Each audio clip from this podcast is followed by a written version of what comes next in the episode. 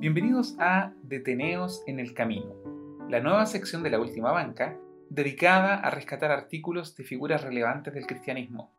Iniciaremos este viaje enfocándonos en el movimiento pentecostal chileno. Nuestro objetivo es compartir este material y dejarlo disponible en formato podcast.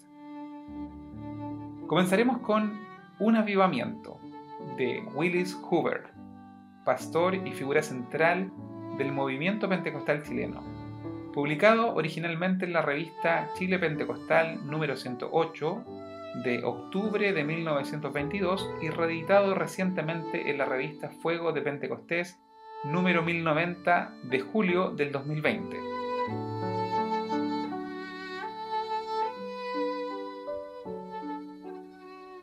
Un avivamiento.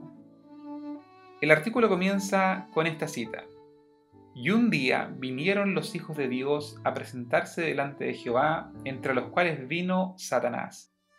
Job capítulo 1, versículo 6. Por algunos años se ha publicado en cada número de El Chile Pentecostal la siguiente oración de Juan Wesley.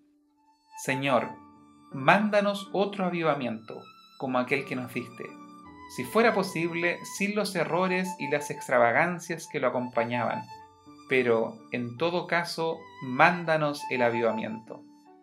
Cuando dio expresión a esta oración, estaba profundamente convencido de dos cosas.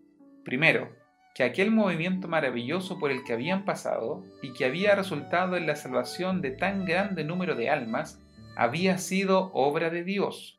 Segundo, que en el movimiento había habido errores, extravagancias y fuego falso metidos en el movimiento, estas cosas él las deploraba y pedía a Dios que les mandara un avivamiento que fuese libre de ellas, pero al mismo tiempo reconoció ser tan importante y de tanto valor el avivamiento, aún así mezclado con esas cosas, que no titubió en anhelar que se repitiera, aunque fuera con todo lo desagradable y deplorable.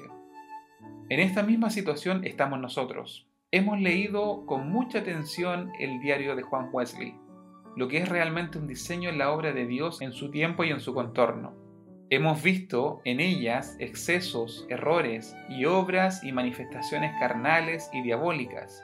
Él los relató con toda sencillez. Pero hemos visto también las multitudes convertidas, santificadas y dando gloria a Dios. En los Estados Unidos, hace cerca de dos siglos, hubo un avivamiento maravilloso que se ha dejado estampado en la historia como uno de los más notables de cualquier época. Y no obstante, los historiadores dicen que muchos cristianos contemporáneos vacilaban en considerar que era obra de Dios y no más bien obra del diablo.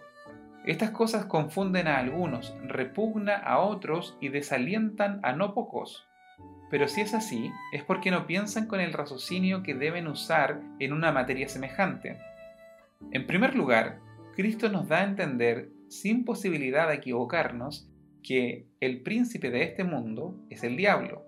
Toda obra que tiende a arrebatar de su dominio a las almas sumidas en el pecado ha de soportar de parte de él la guerra más encarnizada. ¿Qué otra cosa podía esperarse? Es cosa tan natural que es de admirarse que haya cristianos que no lo entiendan, mayormente cuando la Biblia nos relata casos tan confirmativos. Tomemos el caso referido en nuestro texto. Los hijos de Dios se presentan delante de Jehová, y Satanás vino también, y entró en una guerra para destruir la reputación y aún el alma de Job. La parte que Dios tuvo en el asunto era de permitir que esas pruebas vinieran sobre su siervo, lo que resultó para la fortaleza de Job y para la gloria de Dios.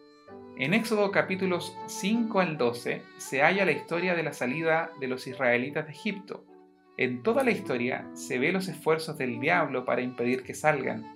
Su obra directa aparece en las operaciones de los magos, donde la lucha tiene por blanco alimentar la incredulidad de Faraón. En los actos de los apóstoles hallamos varios casos. Elimás en el capítulo 12, la mujer pitonisa en el capítulo 16 y los siete hijos de Ezeba en el capítulo 19.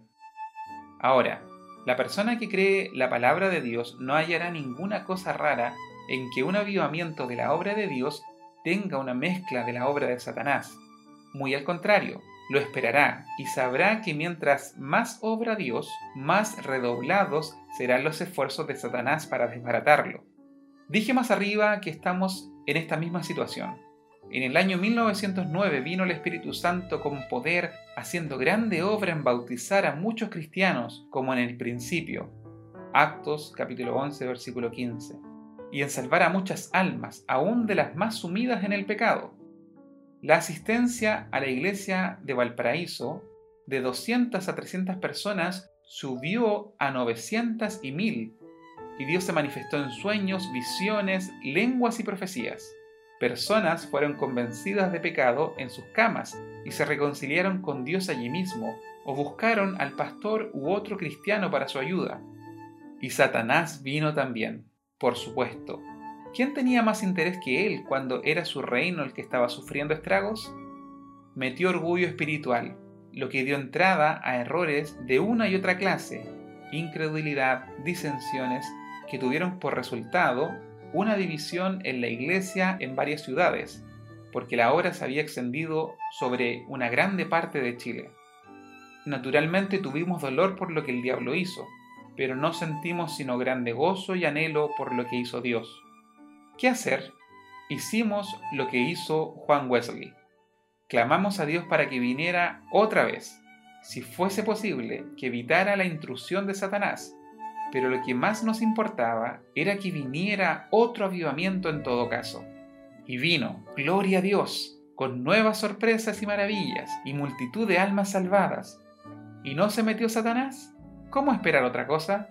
Sí, vino, con orgullo espiritual, con torcer la palabra de Dios, con ponerse por encima de la palabra de Dios y con otros engaños pero con todo alabamos a Dios por lo que Él ha hecho y seguiremos alabándole y velando y llorando para que nos guarde fieles a Él a pesar de todas las acechanzas del diablo. Y seguimos pidiendo a Dios que nos mande todavía otro avivamiento. Queremos vivir un avivamiento mientras estamos en este mundo, con una corriente continua de almas nuevas que vienen a lavarse en la bendita sangre del Cordero de Dios. Acompáñanos con esta petición, hermanos.